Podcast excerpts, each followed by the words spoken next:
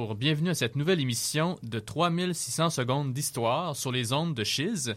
Mon nom est Emmanuel Bernier. J'aurai le plaisir d'animer aujourd'hui aux côtés de ma collègue Louise Lénès. Bonjour Louise. Bonsoir Emmanuel. Et nous aurons avec nous Samuel Lacharité à la technique. Bonjour Samuel. Bonsoir. Alors aujourd'hui, un sujet qui, euh, qui est toujours d'actualité. Bon, on a parlé euh, beaucoup ces derniers mois d'un éventuel troisième lien ne euh, faut pas oublier qu'avant d'y avoir un troisième et un deuxième lien, ben, il y a eu un premier lien. Euh, un élément vraiment important dans le paysage de Québec, un élément, une structure qui est au cœur du quotidien de milliers de, citoyens de Québec et de la rive sud. Vous l'aurez deviné, le pont de Québec, qui fête cette année son centenaire d'inauguration. Et pour nous en parler, nous recevons le spécialiste, euh, Monsieur Michel Lébreux. Bonjour, Monsieur Lébreux. OK, bonjour. Merci d'avoir accepté cette invitation. Ça me fait plaisir.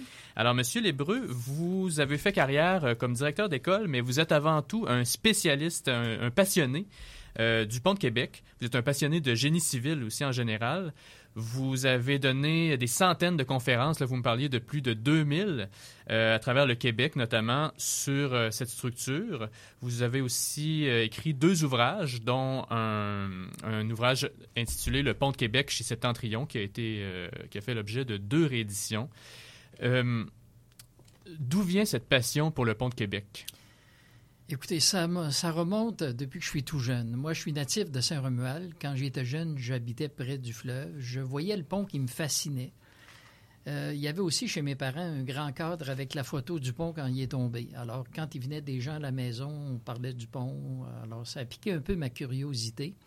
Il y avait aussi chez mes parents un de mes oncles qui vivait avec nous. Lui, il était né en 1876. Il avait même été voir les vestiges du pont en 1907 lorsqu'il y a eu la première catastrophe et il avait rapporté avec lui des rivets. Alors, il me les avait donnés quand j'étais jeune. il y avait aussi un album avec des photos du pont. Alors, je dirais que c'est un petit peu ce qui a été l'élément déclencheur. Par la suite, euh, moi, j'ai commencé à enseigner dans les années 60 et je me disais, ben, le pont de Québec, c'est un sujet qui va fasciner les élèves. Je m'en servais un peu comme centre d'intérêt même comme directeur d'école, je me faisais un devoir de faire le tour de toutes les classes de mon école pour parler du pont. Et euh, bon, ça s'est su à un moment donné que je m'intéressais au pont. On m'a demandé pour commencer à donner des conférences. Je pense que les premières conférences que j'ai données, c'était au début, vers 1972. Et ça n'a jamais arrêté. Alors, j'en donne en moyenne deux par semaine, encore aujourd'hui, là, 45 ans plus tard. Hmm. Donc, euh, une passion qui, vous occupe beaucoup. Oui. Alors, euh, nous allons maintenant passer euh, au premier intermède musical.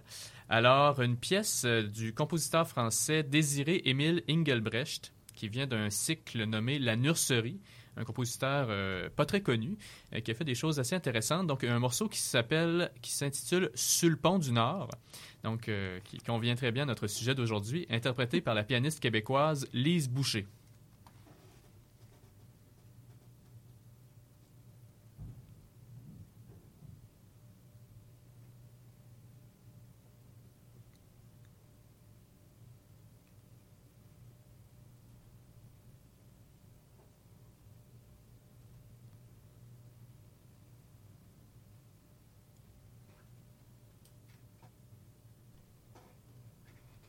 Bon, il semble qu'on ait un petit pépin technique. Alors, on va enchaîner avec un premier bloc de questions.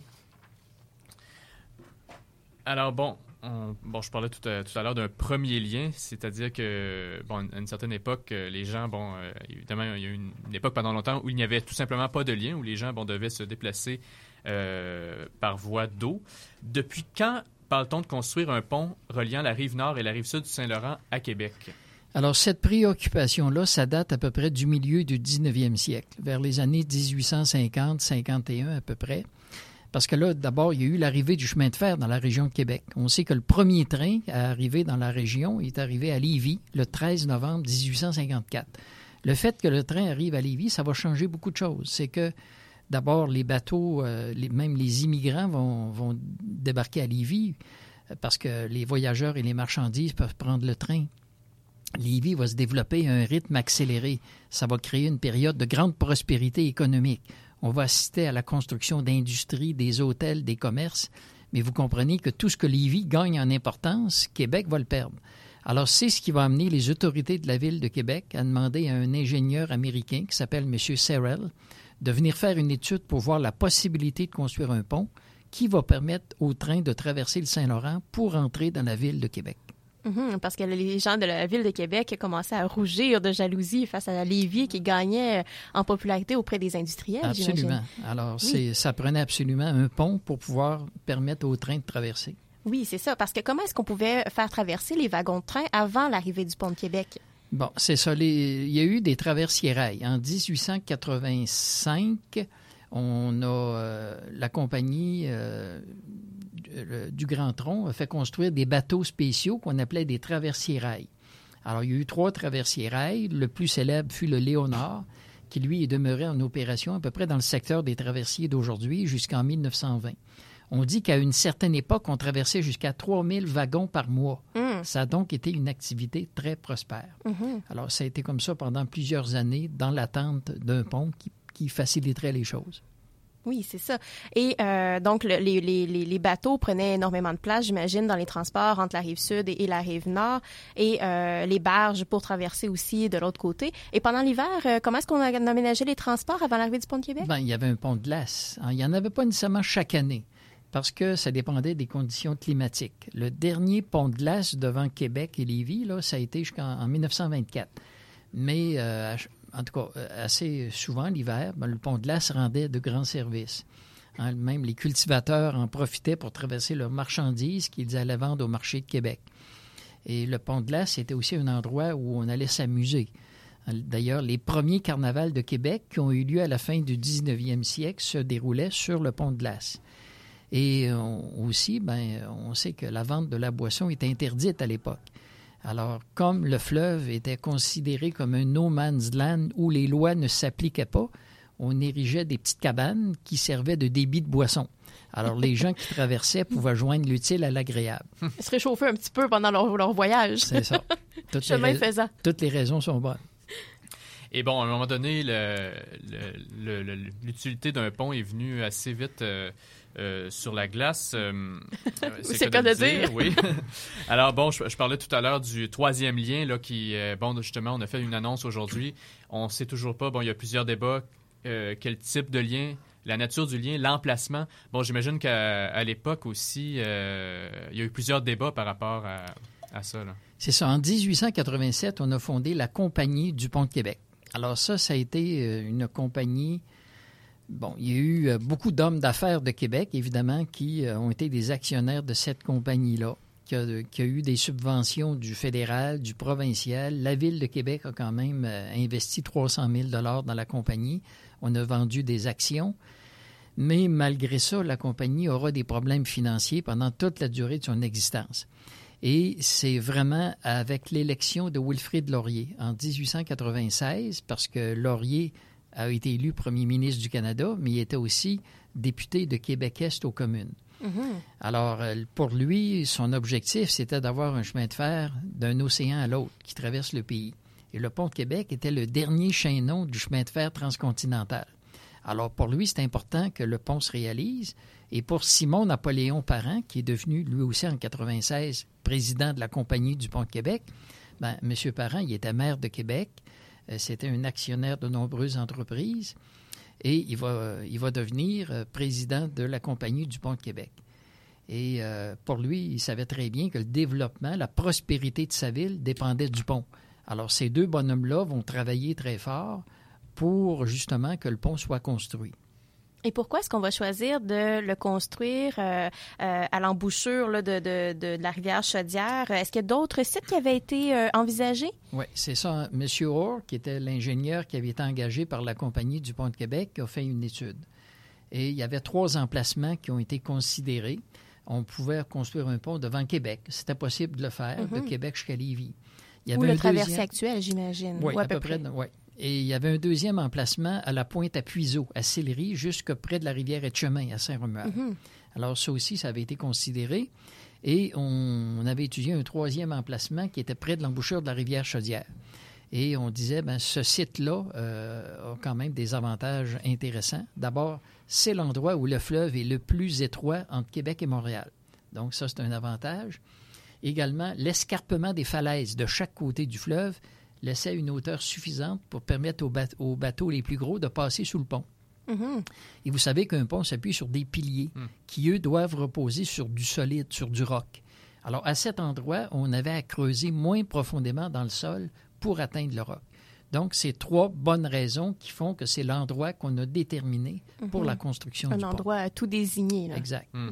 Et pourquoi a-t-on choisi euh, un pont de type cantilever? Bon, évidemment, il y a eu plusieurs euh, projets qui ont été présentés. Euh, à l'époque, la technique des ponts suspendus n'était pas aussi évoluée qu'aujourd'hui. Les ingénieurs du temps avaient beaucoup plus confiance au système des ponts cantilevers. Alors, comme c'est un pont ferroviaire qui était appelé à supporter des charges très lourdes, ben, on a opté pour ce type de pont pour une question de solidité à l'époque. Mhm. Et par curiosité, là, c'est vraiment une, question de curiosité pour, de ma part, mais jusqu'à quelle époque environ on a euh, continué à faire ce type de pont-là d'une façon assez euh, remarquée? je dirais dans les années 30 à peu près. 35, là, ça a été pas mal la fin des ponts cantilevers. Bon, il y en existe encore plusieurs qui sont debout. Et d'ailleurs, avant l'avènement du pont de Québec, le plus long cantilever, c'était le Firth of Fort Bridge. Hein, qui est situé en Écosse. C'est un pont qui est beaucoup plus long que le pont de Québec. Sauf que l'espace entre ces piliers est de 1700 pieds. Je vais y revenir un petit peu plus tard mhm. parce que ça, ça, il y a eu comme une rivalité entre les deux ponts à ce moment-là. OK.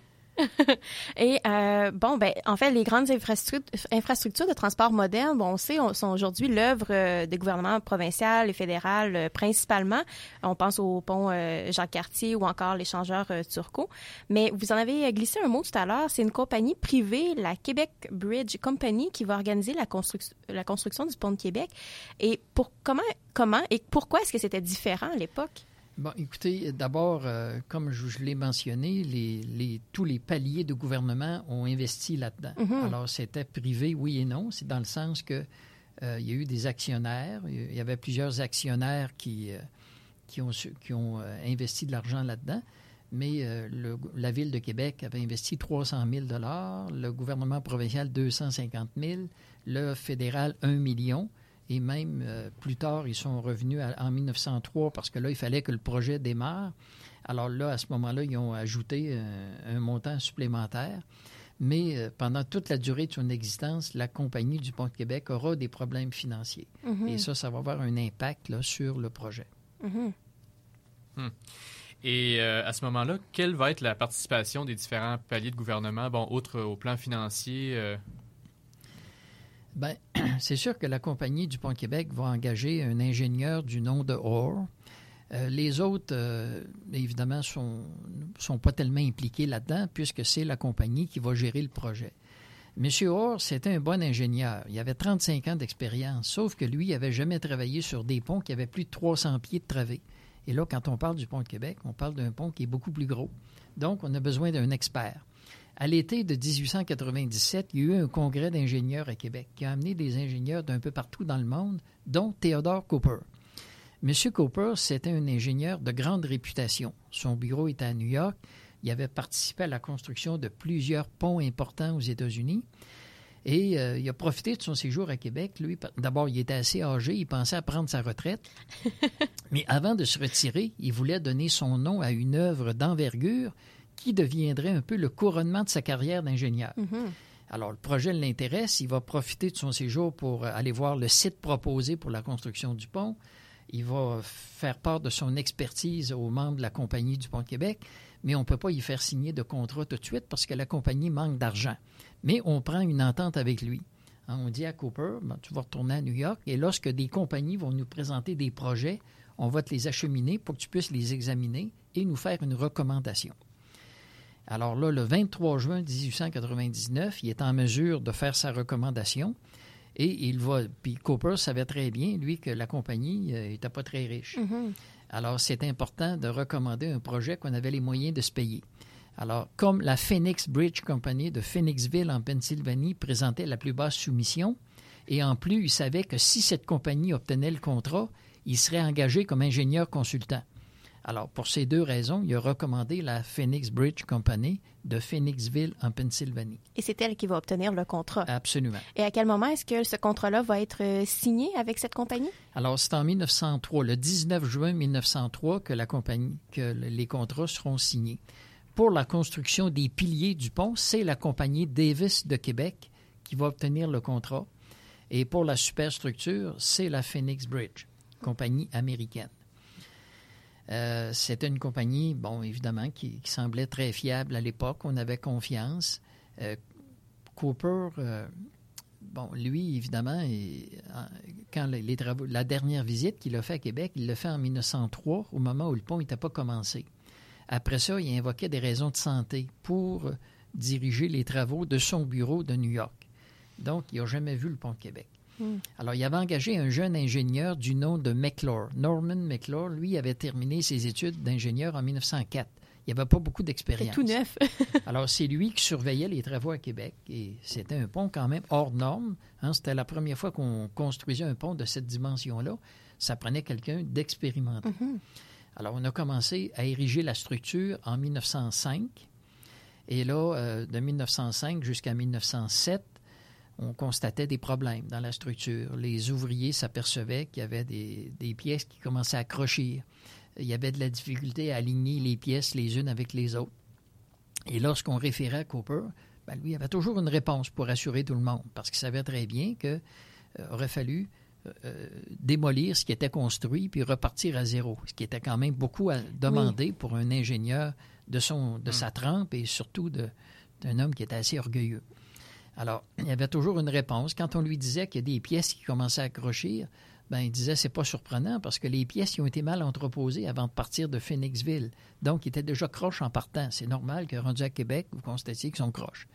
Alors, comme on avait confiance beaucoup en lui, ben, les hommes continuaient à travailler quand même.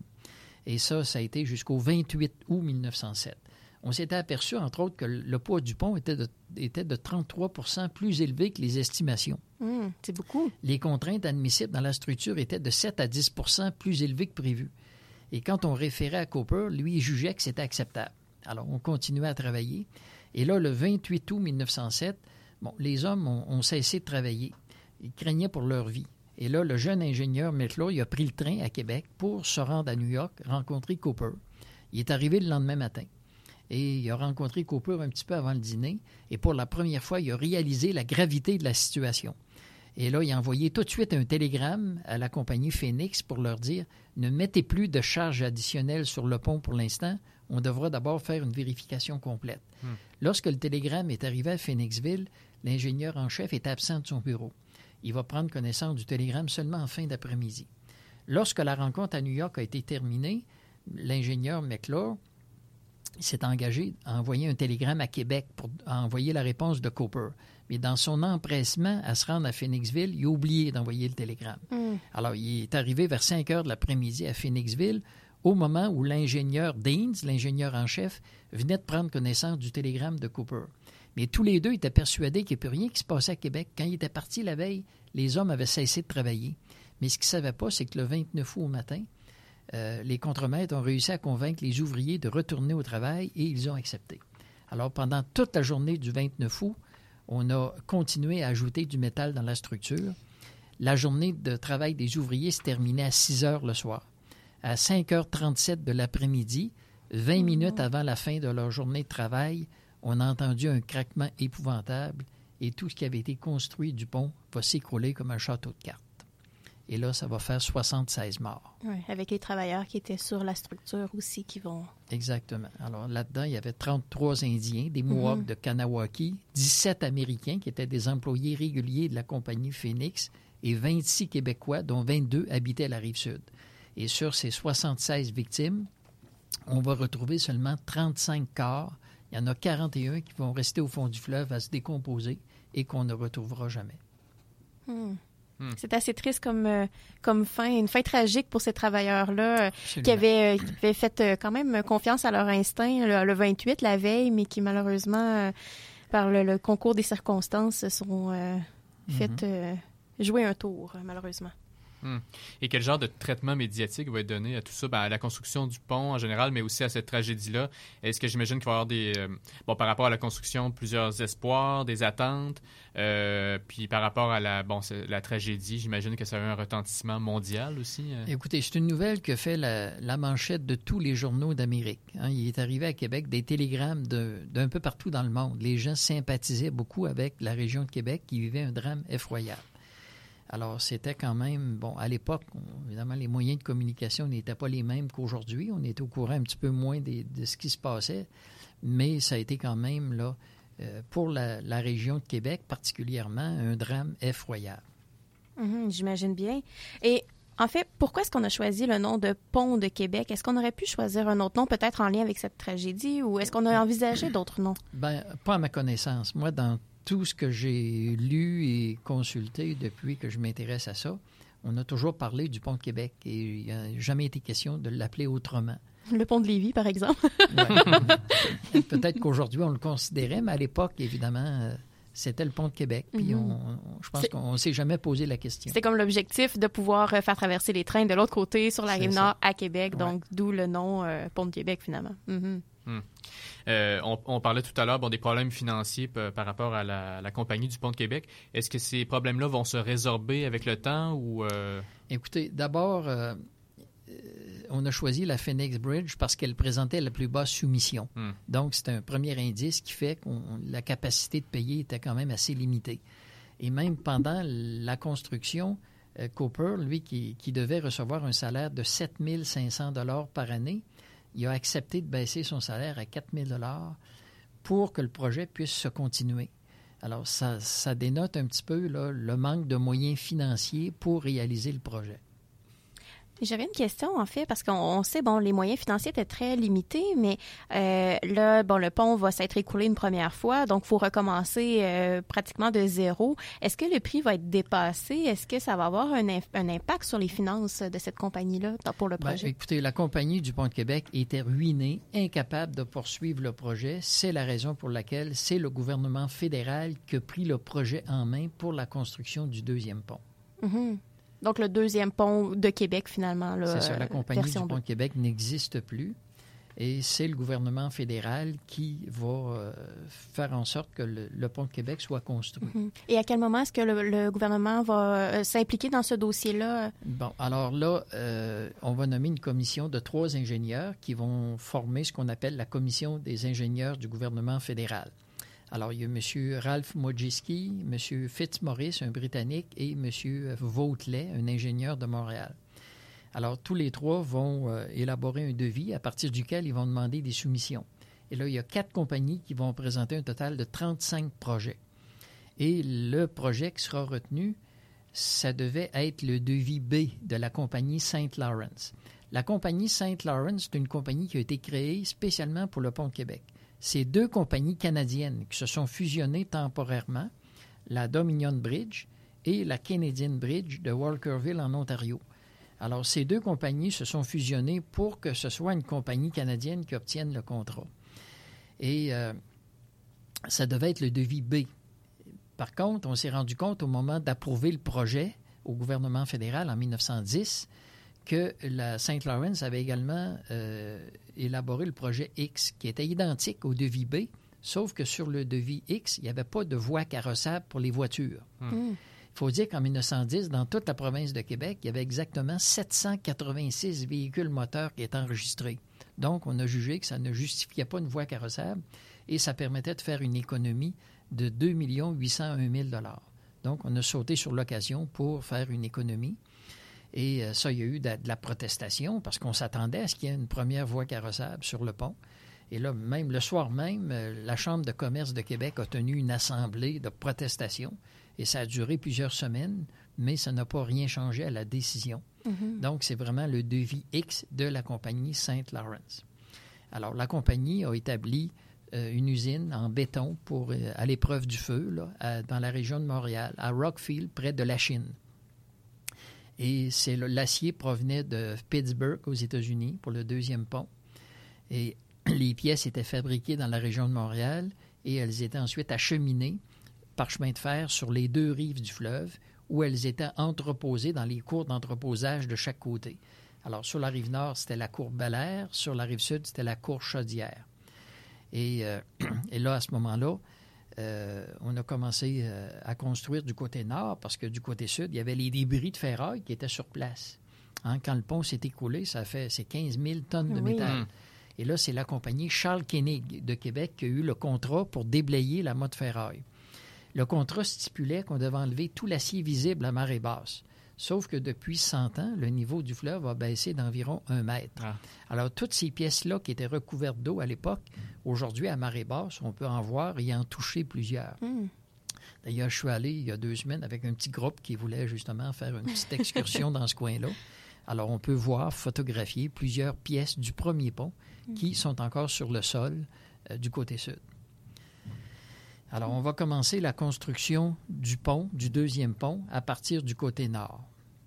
Mhm.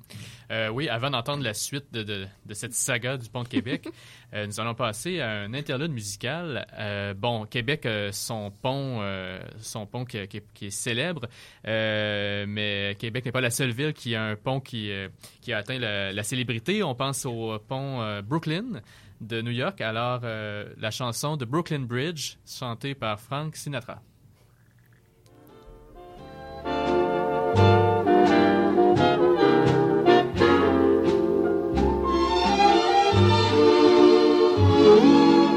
Like the folks you meet on, like to plant my feet on the Brooklyn Bridge.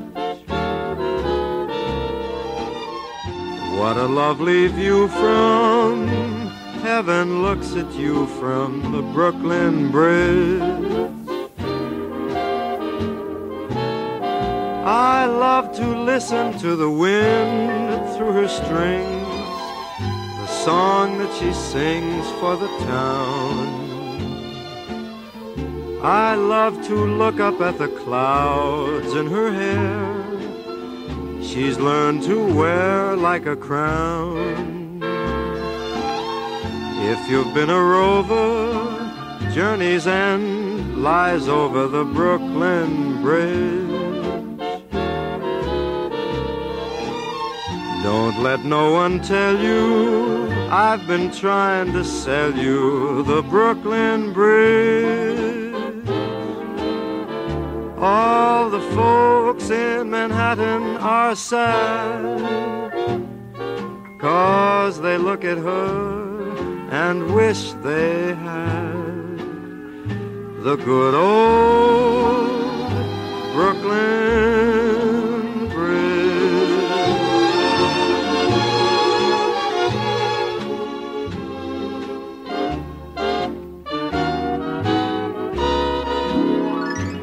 you've been a rover, journey's end lies over the Brooklyn Bridge. Don't let no one tell you that I've been trying to sell you the Brooklyn Bridge. You'll miss her most when you roam. Cause you'll think of her and think of home. The good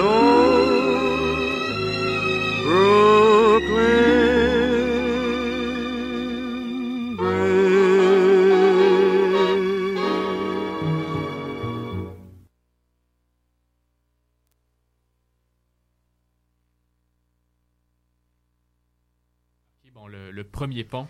Euh, à la suite de cette tragédie-là, est-ce qu'on essaie de désigner les responsables? Oui, il y a eu une commission royale d'enquête qui a duré six mois. Alors, il y a trois ingénieurs qui ont siégé et qui ont euh, étudié tous les plans, la correspondance qui avait été échangée. On a prélevé des pièces de métal pour les analyser, pour s'assurer que c'était du métal de bonne qualité. Euh, ils ont également, il y a 44 témoins qui sont venus raconter ce qu'ils avaient vu le jour de l'écroulement. Et après six mois de travail, ils ont présenté un gros rapport, très bien fait, qui a sûrement évité que d'autres euh, tragédies se reproduisent. Mhm. Alors, euh, je dirais la conclusion principale, c'est qu'il y avait des erreurs fondamentales dans la conception des plans. Alors, euh, euh, ce qu'on n'a pas mentionné tout à l'heure, c'est que le, le pont de Québec, le, le projet initial de la compagnie Phoenix devait mesurer 1600 pieds de portée libre. Sauf que Theodore Cooper il a décidé, lui, que le pont de Québec n'aurait pas 1600, mais plutôt 1800 pieds. Parce que le Fort Bridge en Écosse a 1700 pieds de Hmm. portée libre. Alors, il, il jouait voulait, avec le feu un il peu. voulait faire ça. du pont de Québec le plus long cantilever. Donc, il change le plan du pont. Il, il ne refait pas ses calculs. Alors ça, c'est un peu hasardeux. Il y a des ingénieurs, évidemment, qui étaient plus ou moins sceptiques, mais comme on avait confiance en lui, bon, on a accepté. Et surtout, si euh, ça fonctionnait, ben, Québec devenait le, le siège du plus long pont cantilever au monde. Donc, Mhm. on était aussi très fiers de ça. Alors, ce pont-là, évidemment, à cause des erreurs fondamentales dans la conception des plans, était appelé à tomber un jour ou l'autre. Euh, bon, on dit qu'il y avait une insuffisance de métal dans la structure. On dit dans le rapport qu'il n'y avait aucun ingénieur sur place qui avait la compétence pour travailler sur un pont de cette dimension-là. L'ingénieur McClure, qui venait de terminer ses études, était inexpérimenté. Et euh, il y a plusieurs personnes qui ont été blâmées à des degrés différents, mais les deux qui l'ont été davantage, ben, c'est M. Zlapka qui avait fait les dessins du pont et Theodore Cooper qui s'était fait accorder tous les pouvoirs. Et d'ailleurs, dans le rapport de la commission d'enquête, on dit jamais un projet de cette envergure n'aurait dû reposer sur les épaules d'un seul individu. Mm. Hein, Cooper euh, s'était fait accorder les pouvoirs et il voulait être le seul maître à bord. Et ça, la, catastrophe du pont de Québec a changé les lois de la construction, puisque depuis, lorsqu'une construction est importante, c'est jamais une personne qui décide, mais c'est toujours une équipe qui prend les décisions. Pour pouvoir faire les vérifications nécessaires et vérifier euh, au moins deux fois plutôt qu'une, euh, afin de s'assurer qu'il n'y ait pas d'autres catastrophes comme ça. Mais on va se rendre compte que, bon, un deuxième pont va être construit, mais il va y avoir encore une onde de choc. Qu'est-ce qui va se passer exactement? Bon, on a commencé à construire le deuxième pont du côté nord, parce que du côté sud, évidemment, on ne pouvait pas travailler à l'aise à cause de la ferraille, et ça a pris deux ans et demi pour tout enlever. On construit euh, une partie du côté nord, et aussitôt qu'on est en mesure de commencer du côté sud, on va le faire, mais avec 14 mois de retard du côté nord. On a commencé en 1913. Et là, 1913, 1914, la Première Guerre mondiale. L'acier se fait rare. On a besoin d'acier pour euh, les armements, les munitions. Mais le pont de Québec est considéré comme une œuvre de portée nationale. Il va garder priorité sur les besoins de la guerre.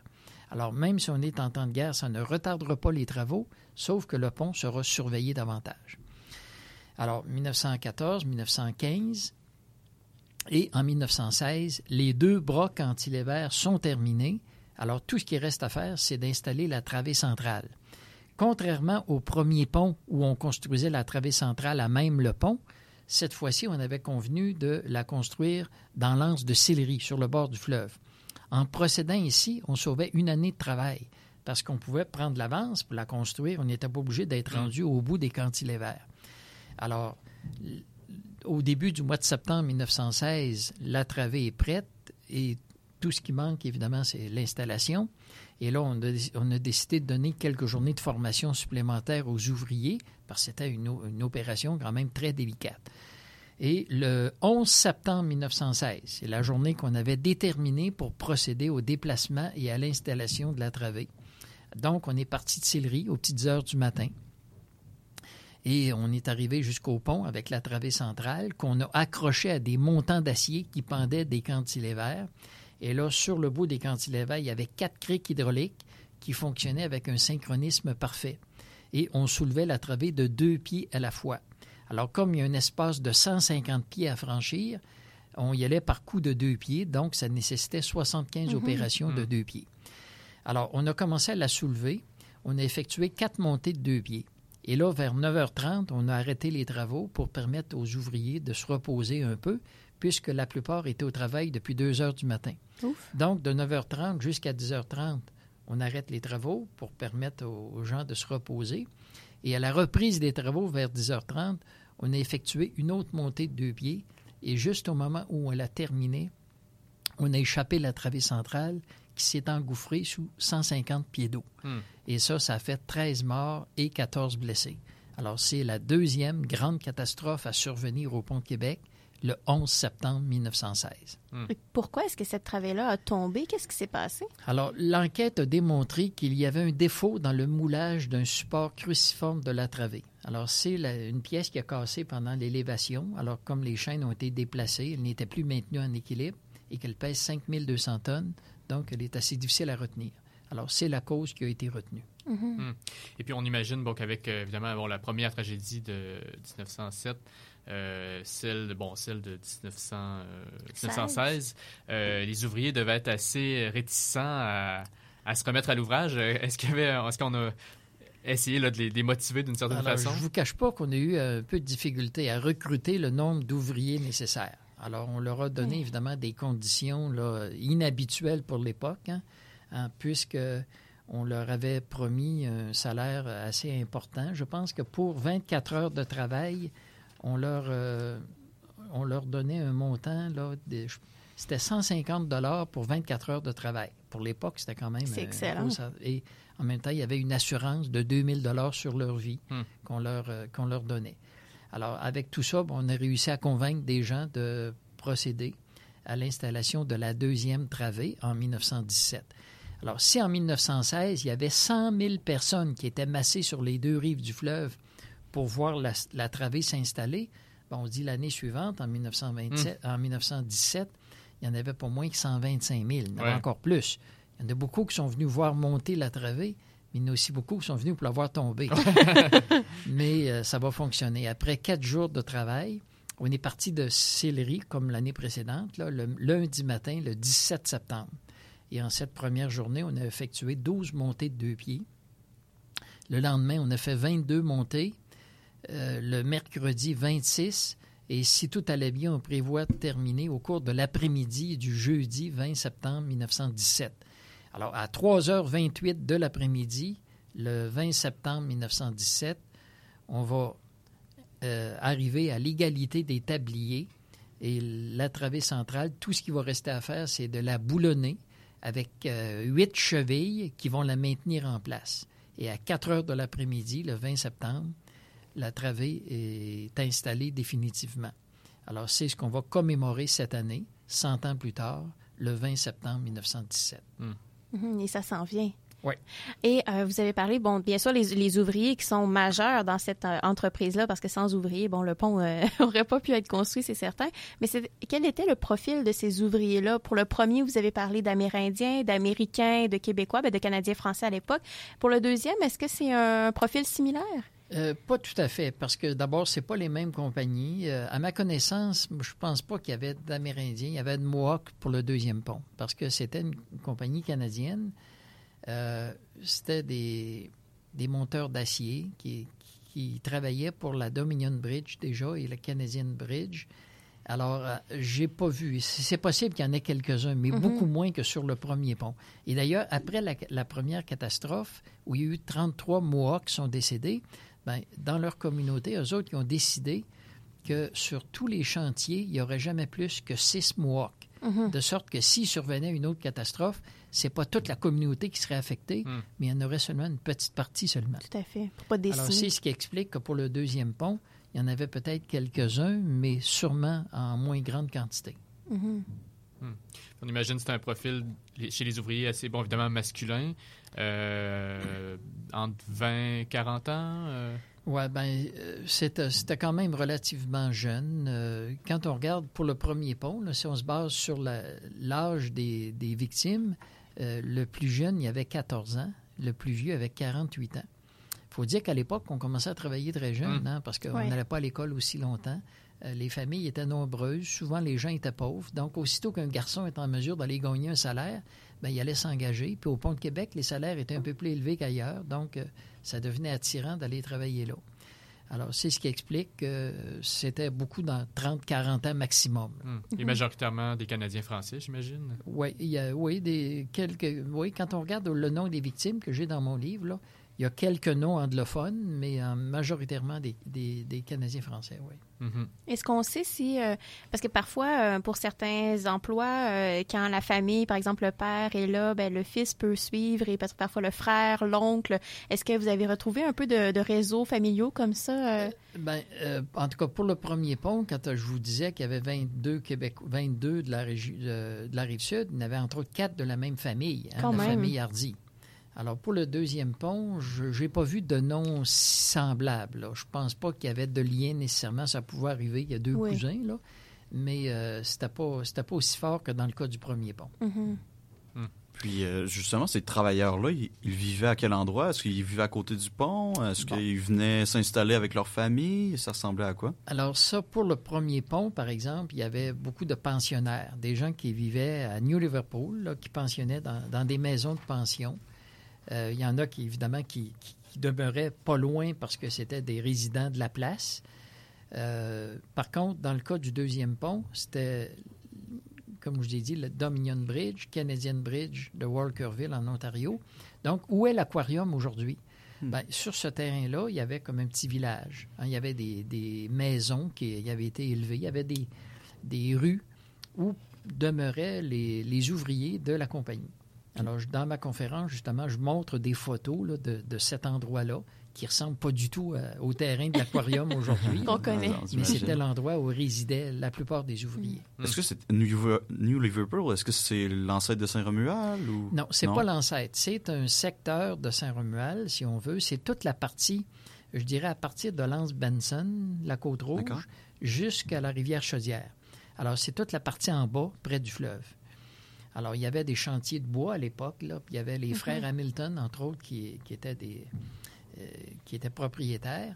Et eux autres, ben, ce secteur-là leur rappelait beaucoup leur euh, ville natale, qui était Liverpool en Angleterre. Alors, ils ont appelé ça New Liverpool. Et encore aujourd'hui, même si officiellement le nom n'apparaît plus, les gens se font quand même une fierté de dire qu'ils demeurent à New Liverpool. Nous allons maintenant passer au deuxième interlude, interlude musical. Alors évidemment, qui dit pont dit eau, alors l'élément aquatique est euh, généralement indispensable à l'existence d'un pont. Alors on va entendre un extrait des euh, fameuses euh, Water Music de Handel, un extrait de la deuxième suite en ré majeur, interprété par le concert spirituel dirigé par Hervé Niquet.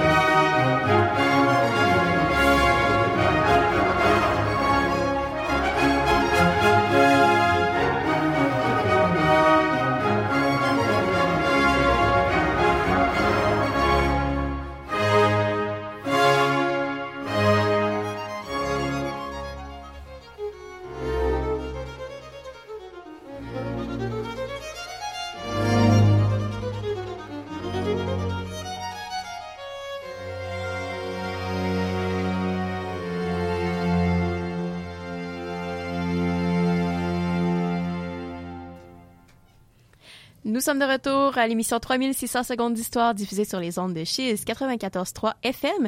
Et ce soir, nous avons le bonheur de recevoir euh, Monsieur Michel Lébreux, spécialiste du pont de Québec. Euh, et euh, j'aimerais vous poser la question, Monsieur Lébreux.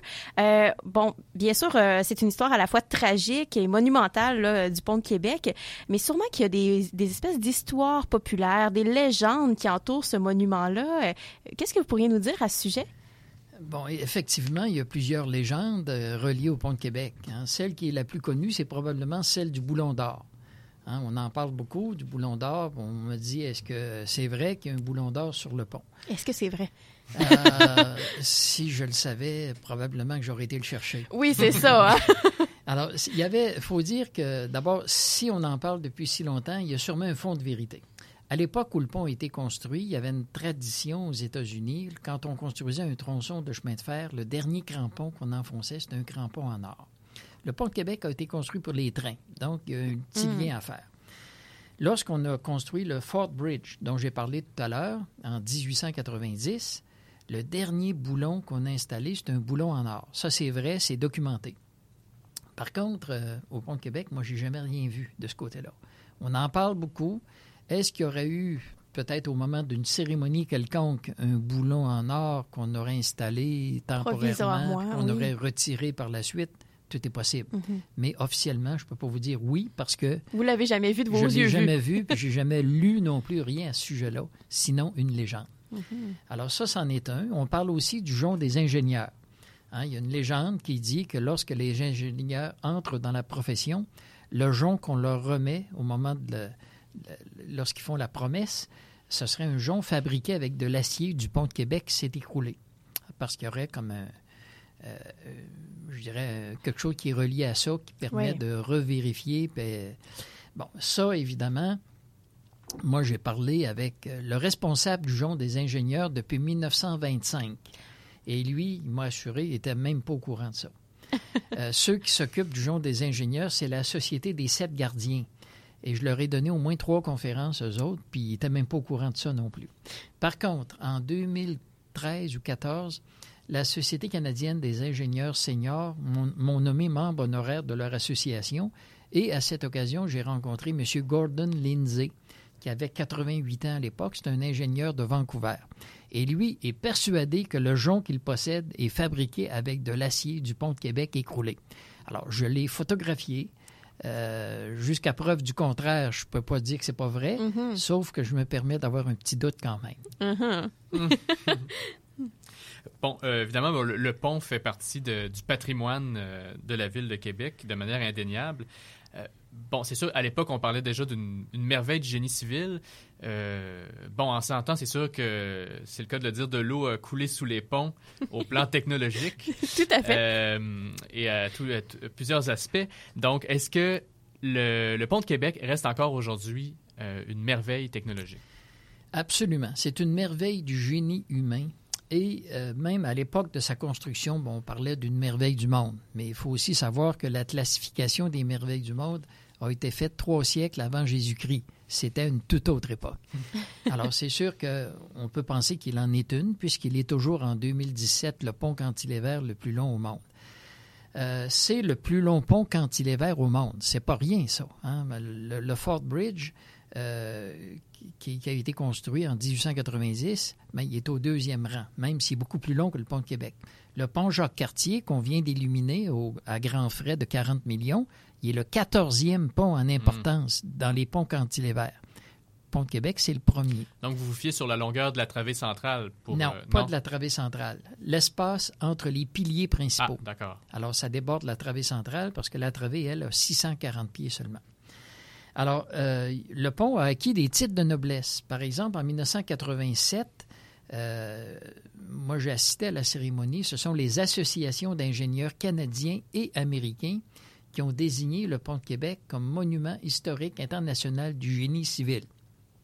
En 87, là, il y avait seulement quatre œuvres de génie civil dans le monde qui avaient obtenu ce titre-là. En 1996, le gouvernement fédéral le désignait lieu historique national, ce qui en faisait le pont le plus important au Canada. Euh, le, ministère des Transports a aussi élaboré un document il y a quelques années pour mesurer la valeur patrimoniale d'un pont. Alors, il y a plusieurs critères à respecter. Moi, je me suis amusé à faire l'exercice pour me rendre compte que le pont de Québec répond à peu près à tous les critères. Donc, il y a une très grande valeur patrimoniale. Et on devrait en être fier, on devrait euh, le rénover, on devrait le peinturer et surtout le mettre en valeur. Hein, il y a une histoire intéressante à raconter par un centre d'interprétation Euh, on pourrait organiser des visites de sa structure. On pourrait vendre des produits dérivés. Alors, il y a un paquet de choses qu'on pourrait faire avec notre pont si on voulait bien l'entretenir. Je pense que c'est un préalable. Oui, et vous, et vous, vous apportez cette, cette notion-là d'entretien, de, conservation. Quels sont ces, euh, ces enjeux-là de conservation pour le pont de Québec? On en entend parler beaucoup depuis euh, plusieurs années. C'est ça. Alors, jusqu'au début des années 80, il y avait un cycle de peinture aux sept ans. À tous les étés, les plus vieux comme moi, on se rappelle qu'à tous les étés, il y avait de la peinture orange, de la peinture anti-rouille qu'on recouvrait de peinture verte. Après sept ans, on avait fait le tour, pour on recommençait. C'est un cycle continuel. Donc, le pont était toujours beau à l'époque. Au début des années 80, ce cycle-là a pris fin. Et là, on s'est mis à faire du patchage et c'est là qu'on a perdu le contrôle. En 1987, on a formé le comité pour la sauvegarde du pont. Et c'est justement ici, à l'Université Laval, qu'on se réunissait à peu près chaque semaine euh, avec des ingénieurs. C'était au département de génie civil.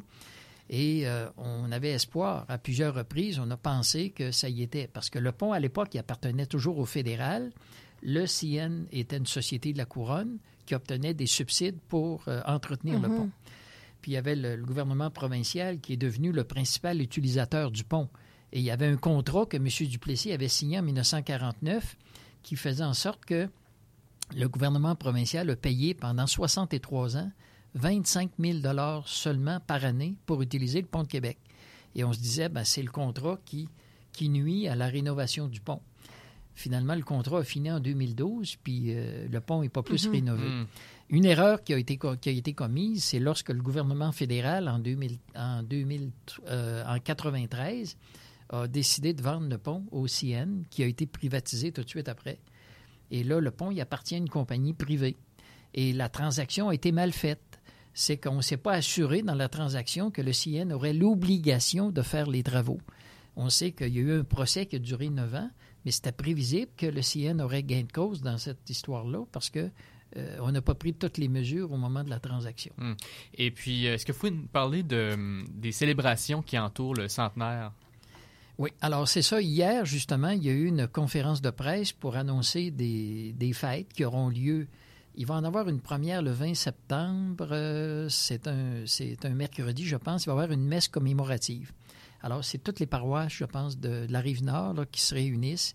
Il va y avoir une messe dans l'église Saint-Louis de France à Sainte-Foy. Alors, ça, c'est une première cérémonie, mais il va y avoir aussi le 23, le samedi suivant, euh, des fêtes organisées. Il va y avoir dans la journée au parc du Rigolet à Saint-Romuald ou à Lévis maintenant euh, des activités familiales. Et vers euh, l'heure du souper, ça va se transférer du côté de la rive nord ou à la, près de la tour des Cageux sur le terrain. Il va y avoir beaucoup d'animations, des comédiens, euh, il va y avoir toutes sortes d'activités. Moi, je prépare une exposition, justement, hmm. de mon matériel pour euh, montrer aux gens un peu des, des artefacts de l'histoire du pont de Québec. Alors ça, ça va avoir lieu le 23 septembre prochain. Hmm. Alors, je pense que ça va être une journée très intéressante en espérant que la température soit de notre bord. Et vous donnez quelques conférences, je crois. Est-ce que c'est est-ce que c'est ouvert au grand public? Est-ce que c'est possible de donner quelques dates? Si les gens euh, ont encore des questions et veulent en savoir plus? Alors, c'est sûr que la plupart de mes conférences, c'est pour du corporatif où je vais beaucoup dans les écoles, du primaire jusqu'à l'université. J'en donne en moyenne deux par semaine. Par contre, il y en a trois à venir qui sont ouvertes au grand public et c'est une belle occasion, je pense, d'inviter les gens qui seraient ben intéressés. oui, tout à fait. Alors, il y a le 22 octobre, qui est un dimanche après-midi. C'est les loisirs Montcalm sur le boulevard René-Lévesque, ici à Québec. Alors, je vais donner la conférence l'après-midi. Euh, ensuite, il va y avoir le 25 octobre, c'est trois jours plus tard, à la Société historique de Saint-Augustin. Ça se passe à l'Hôtel de Ville de Saint-Augustin. Et je vais en donner une également le 30 octobre. C'est une conférence bénéfice. Euh, pour la, la, SLA, la maladie, là, où euh, il y a plusieurs personnes qui sont, en sont atteintes malheureusement. Alors, moi, on m'a demandé de donner une conférence bénévolement pour, euh, au profit de la SLA. Et ça va se passer à la Maison des aînés à Lévis le 30 octobre. Hmm. Alors, c'est les trois là, qui sont ouvertes au grand public et moi, j'invite les personnes intéressées à y assister. Oui, bien merci beaucoup. ben merci beaucoup, Monsieur Lebreu. Ça a été un plaisir de vous recevoir, très passionnant. Alors, euh, pour euh, terminer cette émission, euh, nous allons finir avec une pièce de Lionel Daunet, compositeur québécois, sur un autre pont célèbre, le pont Mirabeau à Paris. Et on vous retrouve la semaine prochaine pour parler histoire byzantine avec l'historien Louis-Patrick Saint-Pierre. Alors, c'est un au revoir. Bonne soirée. Bonne semaine.